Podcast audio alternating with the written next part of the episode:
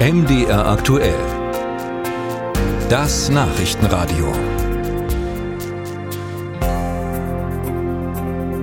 Radebeul konnte sich am Wochenende über hohen Besuch freuen, denn Bundesagrarminister Cem Özdemir war in den Weinbergen unterwegs und besuchte dort die Winzer der Region. Die allerdings hatten tiefe Sorgenfalten auf der Stirn mit Blick auf eine geplante EU-Verordnung zu Pflanzenschutzmitteln, nach der der Einsatz von eben diesen Pestiziden bis 2030 halbiert werden soll und ein Mindestabstand zu Wohnhäusern von 50 Metern, zu Wäldern gar von 100 Metern einzuhalten ist. Was Cem Özdemir vom Ortsbesuch Besuch in Radebeul mitgenommen hat, das frage ich ihn jetzt selbst. Grüße Sie, Herr Özdemir. Guten Morgen, Herr Rank. Ja, um das mal ganz kurz zusammenzufassen, die Weinbauern und Winzer bei ihrem Besuch gehen so weit zu sagen, diese geplante EU-Verordnung zum Einsatz von diesen Pflanzenschutzmitteln, die könnte tatsächlich das Aus für den Weinbau im Elbland bedeuten. Verstehen Sie die Sorgen und äh, wie war die Stimmung bei Ihrem Ortsbesuch in Radebeul? Die verstehe ich nicht nur, sondern die teile ich und bringe die in Brüssel entsprechend vor. Die Bundesrepublik Deutschland bringt ihr ganzes Gewicht in, in Brüssel ein, zusammen mit anderen Mitgliedstaaten, um hier nochmal entsprechende Veränderungen vorzunehmen. Die von Frau von der Leyen geführte Kommission hat richtige Ziele, nämlich die Halbierung von Einsatz und Risiko von Pflanzenschutzmitteln bis 2030, aber in der Ausgestaltung grobe handwerkliche Fehler. Hm.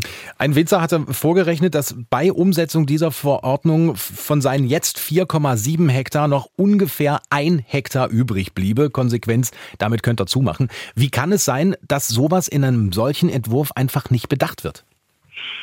One size fits all. Also das Niveau in den Mitgliedstaaten der Europäischen Union ist sehr unterschiedlich, was das Einsparen von Pflanzenschutzmitteln angeht. Wir in Deutschland fangen nicht bei Null an. Wir haben schon einiges gerade im Weinbau geleistet.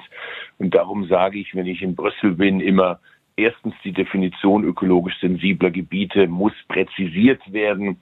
Sonst stimmt die Gebietskulisse nicht. Zweitens der Referenzzeitraum. Es kann nicht sein, dass der Fleißige der Dumme ist. Und drittens, wir brauchen praxistaugliche Regelungen die vor Ort auch funktionieren. Wir haben mit dem Weinbau, aber auch mit dem Obstbau Sonderkulturen, die auch in Zukunft im Freistaat, in Sachsen, aber auch in der ganzen Republik noch möglich sein müssen. Die Maßnahmen müssen im Verhältnis zu Aufwand der Betriebe und Behörden stehen. Wir fangen da nicht von Null an. Es gibt tolle Beispiele aus Baden-Württemberg, das Biodiversitätsstärkungsgesetz. Dort wurden die Interessen zwischen Naturschutz einerseits und Landwirtschaft andererseits sehr gut ausgeglichen. Das ist für mich die Blaupause, wie ich in Brüssel verhandle. Hm, wenn Sie sagen, Sie sprechen das in Brüssel auch äh, schon des Öfteren an, welche Signale haben Sie denn aus Brüssel, äh, die Sie an die Weinbauern und Winzer in den eng bebauten Weinbauregionen in Deutschland senden können? Ich glaube, dass ich gute Nachrichten habe. Brüssel hat schon erkannt, dass es so nicht geht, dass nachgesteuert werden muss. Ich bin da sehr froh drum dass es uns da gelungen ist, auch mit anderen Mitgliedstaaten zusammen das deutlich zu machen. Aber mein Weg ist dann anderer wie der Weg, den Herr Weber, der Vorsitzende der EVP, gewählt hat. Der will nämlich das ganze Projekt zerschießen. Das wiederum wäre schlecht für unsere Bauern, denn dann wird der Faule belohnt. Also weder sollte der Fleißige bestraft werden, noch sollte der Faule belohnt werden.